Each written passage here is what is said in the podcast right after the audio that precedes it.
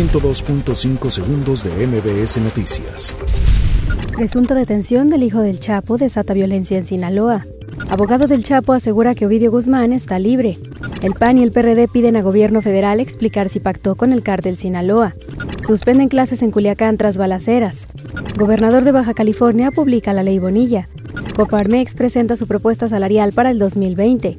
Standard Poor's baja expectativa de crecimiento económico en México, sin avances sustantivos en caso de la joven agredida sexualmente en CCH Sur. Avanzan en comisiones ley de ingresos sobre hidrocarburos y derechos de 2020.